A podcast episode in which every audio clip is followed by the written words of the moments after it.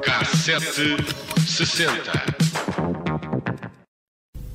Dragi tovarăși și prieteni, cetățeni Este foi o último discurso de Nicolás Ceausescu a 21 de dezembro de 1989 e foi também o último Natal da Roménia comunista.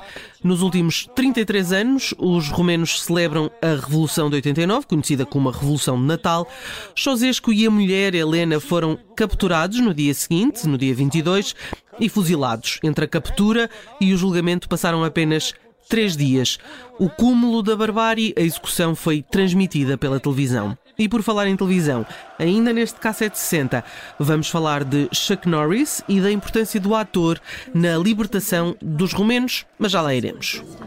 Vietnam, 1984. Chuck Norris is James Brand, decorated war hero. São poucos os que recordam com simpatia o regime que assentava no medo, na ausência de liberdade e na pobreza. Basta ler algumas reportagens da época para perceber que muitos romenos afirmavam que eram capazes de matar Ceausescu. Tal foi a forma como a população sofreu severas privações. Uma das privações mais penosas foi o Programa Científico de Alimentação, que estipulava as quantidades máximas de produtos que uma pessoa podia comprar por mês. Há três décadas, a população romena passava horas em filas que se iam formando perante prateleiras vazias. O regime comunista dizia que o racionamento de alimentos era uma medida destinada a promover a saúde e a melhorar a qualidade de vida. Em 82, 1982, Ceausescu instituiu o tal Programa Científico de Alimentação, no qual quantidades de leite, ovos, carne, peixe eram determinados como recomendações de dieta e com cotas permitidas para fazer compras. À medida que o tempo foi passando, as cotas e as rações foram se tornando cada vez mais escassas. Uh, podiam apenas ser feitas através de um cartão de racionamento no qual as quantidades iam sendo marcadas. A ração incluía quantidades mensais como frango, 1 kg, carne de porco ou vaca, 500 gramas, uh, não havendo, uh, deveria ser substituída por carne enlatada, que vinha da União Soviética, frios ou patês, 800 gramas, queijo, 500 gramas, gramas, mas apenas de 3 em 3 meses, manteiga, 100 gramas eh, de manteiga, azeite 1 litro, açúcar e farinha 1 kg, ovos 8 a 12 e isto tudo por mês. Por dia era possível comprar 300 gramas de pão. O governo tinha várias explicações para estas limitações. Além de dizer que o Estado estava preocupado em fornecer aos cidadãos uma dieta equilibrada e saudável, também havia a justificação de que se estava a combater os especuladores. O cartão de racionamento, no entanto, não garantia que os alimentos estariam disponíveis, de modo que a maioria desses produtos só se conseguiam comprar caso fossem os primeiros de uma longa fila. Com o tempo, isso gerou o ditado que dizia que no comunismo, uma boa relação ser amigo de um funcionário de uma mercearia que garantia ser possível comprar todos os itens do cartão era muito mais valioso do que ter uma casa. Além dos alimentos, a gasolina também foi racionada em apenas 25 litros por mês e a fila para conseguir o combustível frequentemente envolvia um esforço conjunto, no qual dois amigos se revezavam na fila em turnos diários, dentro do mesmo carro, esperando um momento para abastecer. Enquanto um ficava na fila, o outro ia trabalhar. E para garantir que os romenos não iriam consumir muita gasolina, o governo adotou uma espécie de jogo rotativo. Os carros não poderiam circular nos fins de semana, dependendo do número final das respectivas matrículas. Devia ser preocupações ambientais. Devia, devia. Adicionalmente, para sobreviver ao inverno, o aquecimento e a água quente só estavam disponíveis durante algumas horas do dia assim como a televisão e a eletricidade. Enquanto as pessoas se preocupavam em sobreviver, havia quem fizesse contrabando de cassetes VHS e uma tradutora de inglês dobrava filmes ocidentais, especialmente filmes de ação, filmes que eram então distribuídos uh, e ilegalmente exibidos para grupos de 20 a 30 pessoas de cada vez e desta maneira, amontoados perante uma televisão, os romenos foram se tornando cientes da pobreza e do isolamento em que viviam. E é agora que vamos falar de Chuck Norris, como prometido, porque, eh, por exemplo, o documentário Chuck Norris contra o Comunismo, que foi eh, exibido no Festival de Sundance e que explica a importância uh, do cinema, é que se no tempo de Ceausescu a televisão estava limitada a duas horas por dia e era, sobretudo, propaganda comunista, aquele visionamento secreto de filmes de ação que mostrava tudo o que o Ocidente tinha para oferecer e os romenos só podiam sonhar, fez toda a diferença na revolução e na libertação de um povo. E também havia bom cinema, por exemplo, com Robert De Niro em Taxi Driver. dalla film. You talking to me? Komine vorbești? You talking to me? Komine vorbești? Are You Talking to Me? E depois houve-se a tradução em romeno. Chamavam-se as Video Nights, noites de vídeo, e todos queriam assistir. Filmes de ação, com Sylvester Stallone, Schwarzenegger, Van Damme e Chuck Norris. Ninguém sabia de onde vinham, mas isso também não era importante. Havia quem aparecesse com uma televisão, um gerador e uma cassete. Ao The New York Times, os entrevistados diziam que apenas queriam assistir a filmes que nunca tinham visto antes e que nunca passariam na televisão romena. Os filmes tinham tudo o que apenas podiam sonhar: grandes carros, casas, piscinas, comida e mesas fartas. Niște filme, probabil băgată în țară ilegal. No dia 5 de novembro de 1985, a tradutora, que participa no documentário eh, sobre Chuck Norris contra o comunismo, diz que lhe perguntaram se ela gostaria de fazer umas traduções para os filmes. Irina Nestor eh, começou então a fazer traduções e dobragens para um homem que trazia cassetes VHS do Ocidente. Ao todo, Irina terá dobrado cerca de 3 mil filmes e fazia todas as vozes nos filmes. Era considerada, eh, naturalmente, a voz.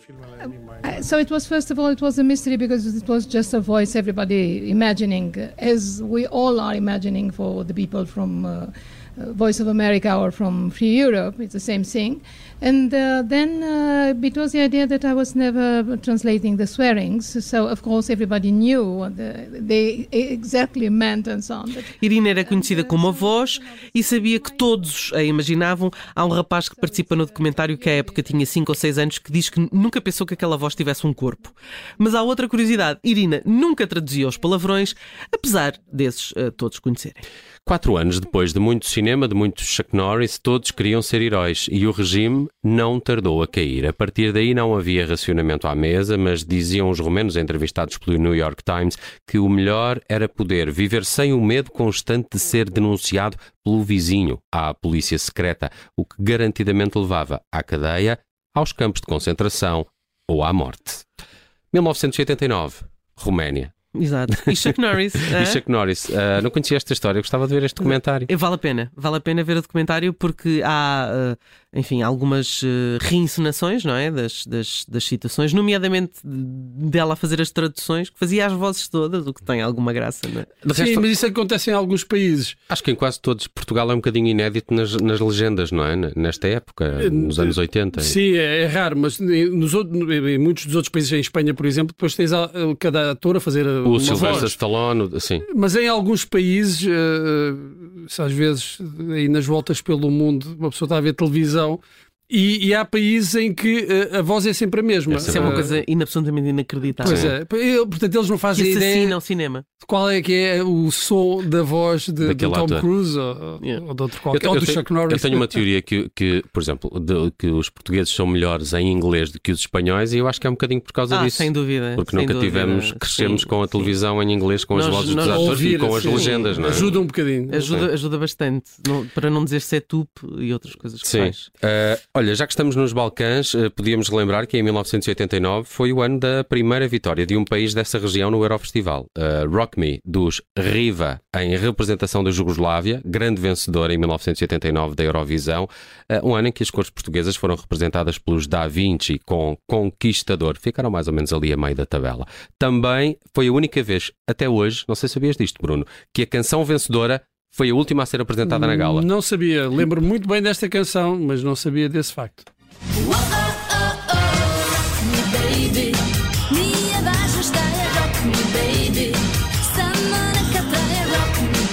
Pá, e o Bruno sabe a letra, eh, que é uma coisa sei, inexplicável. Baby, é? É, o, o resto é, um- é um bocadinho mais difícil. Mas há aqui essa curiosidade: é que no ano seguinte, depois do Eurofestival, como é normal, foi ah, na Jugoslávia e ah, ganhou a canção ah, italiana do Toto Coutinho, Unite, Unite Europe, não é? Quando, quando a Que Jugoslávia estava se, pre- se preparava para, para ficar ah, desunida. Como o cassete de, de hoje nos trouxe uma história de morte, recordamos duas mortes que marcaram o mundo do cinema em 1989. Uma delas foi a da atriz Bette Davis, aos 81 anos. Ao longo dos mais de 50 anos de carreira, participou em mais de 100 filmes que lhe valeram dois Oscars e 10 nomeações nos prémios da Academia. No entanto, a maioria deve conhecer o seu nome por causa desta canção. She got Betty Davis eyes. She'll turn her music on you. You won't have to think twice. She's pure as New York snow. Sempre pensei que era a Bonnie Tyler que cantava E isto. também, também. Olha, isto tinha dado para aquele programa que tu fizeste Sim, sim, do errar não sei, humana, humana não- é este, não, acho que não. Não, esta não. Acho que eu, não, eu não, estava não. convencido, sempre tive convencido que isto era Bonnie Eu também, eu também. Bem, eh, em 89 também morreu Laurence Olivier, outro nome da época de ouro de Hollywood, para além da trilogia de Shakespeare, Henri eh, V, eh, Henrique V, eh, Hamlet e Ricardo III, brilhou ao lado de Kirk Douglas em Spartacus de Stanley Kubrick e venceu, atenção, 4 Oscars, 5 Emmys e 3 Globos de Ouro, mas não são aqueles da SIC. I'm Spartacus! I'm Spartacus. I'm Spartacus! I'm Spartacus. I'm Spartacus! I'm Spartacus. I'm Spartacus. Spartacus. São todos Spartacus. É, falta-te eh, aqui o esse- Lawrence de Olivier, eh, falta-te o Lawrence da Arábia. eh, sim, também podia, podia Grande, ser grande filme. No sentido, em todos os sentidos, também de comprido. um lado épico, não é? Hum, E já que estamos no capítulo de mortes de 89, fechamos com o brasileiro Raul Seixas, tinha apenas 44 anos e não resistiu a problemas de saúde relacionados com a diabetes. Foi considerado um dos pais do rock brasileiro e era conhecido como Maluco Beleza. E em 26 anos de carreira lançou 17 discos, tornando-se numa enorme influência para outros artistas da sua geração e das que se seguiram. E sabes com quem é que ele colaborou muito? Não, mas tu Ok? vais-me dizer. Ah, Paulo Coelho. A sério? A Paulo sério? Coelho, exatamente. Muitas Paulo- das letras, sim, era letrista, o Paulo Coelho. Paulo Coelho, escritor? Sim, sim. sim. Eu não sabia. Não fazia ideia. Também não sabia dessa Sabes que parte. os escritores normalmente são letristas, sabem não estas é? coisas. É, eh, são letristas, Sim, não é? acontece a alguns. Mas era um grande maluco o Paulo Coelho antes de lhe dar assim para o esoterismo. Sim, quer dizer, o, o Raul Seixas também era bem maluco, não é? Em 2013. Ah, Lá está, descobri- maluco- maluco beleza. maluco beleza, não pensem que isto é do Rui Unas. Em 2013, numa apresentação no Rock in Rio, o Bruce Springsteen prestou uma homenagem ao Raul Seixas, cantou a Sociedade Alternativa, mas esta metamorfose ambulante julgo ser uma das eh, canções, uma das melhores canções assinatura de Raul Seixas. Também nos deixou em 1989.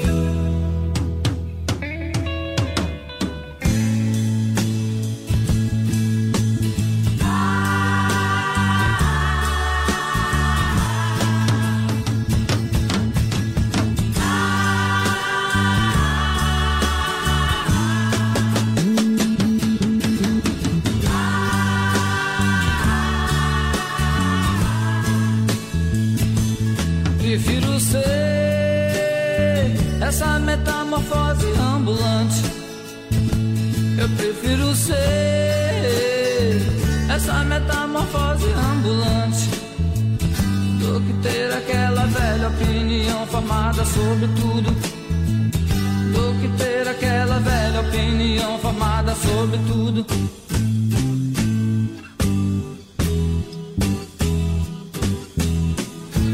Eu quero dizer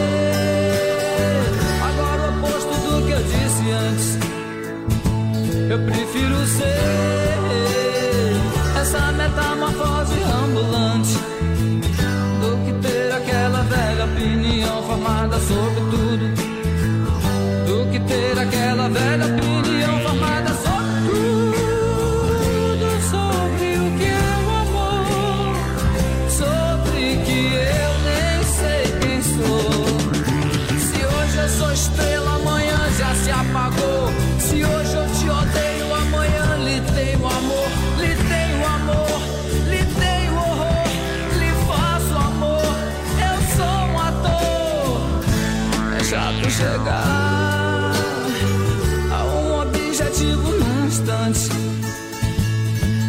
viver nessa metamorfose ambulante do que ter aquela velha opinião formada sobre tudo.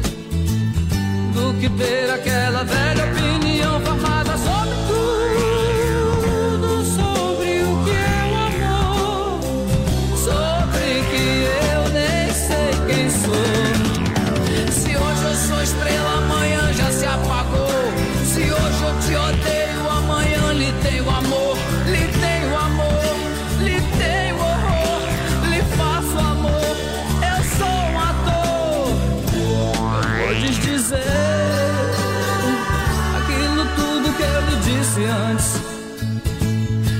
prefiro ser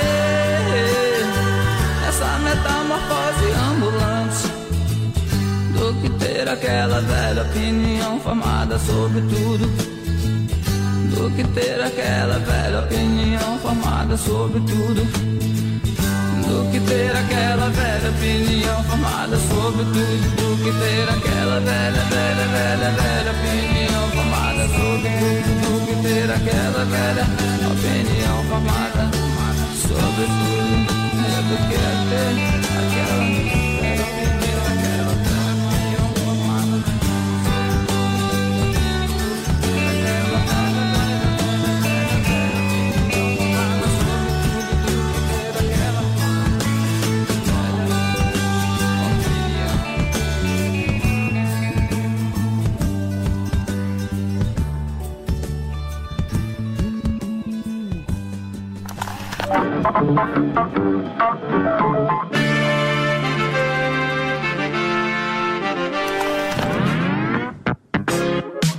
Cassete 60. Rádio Observador.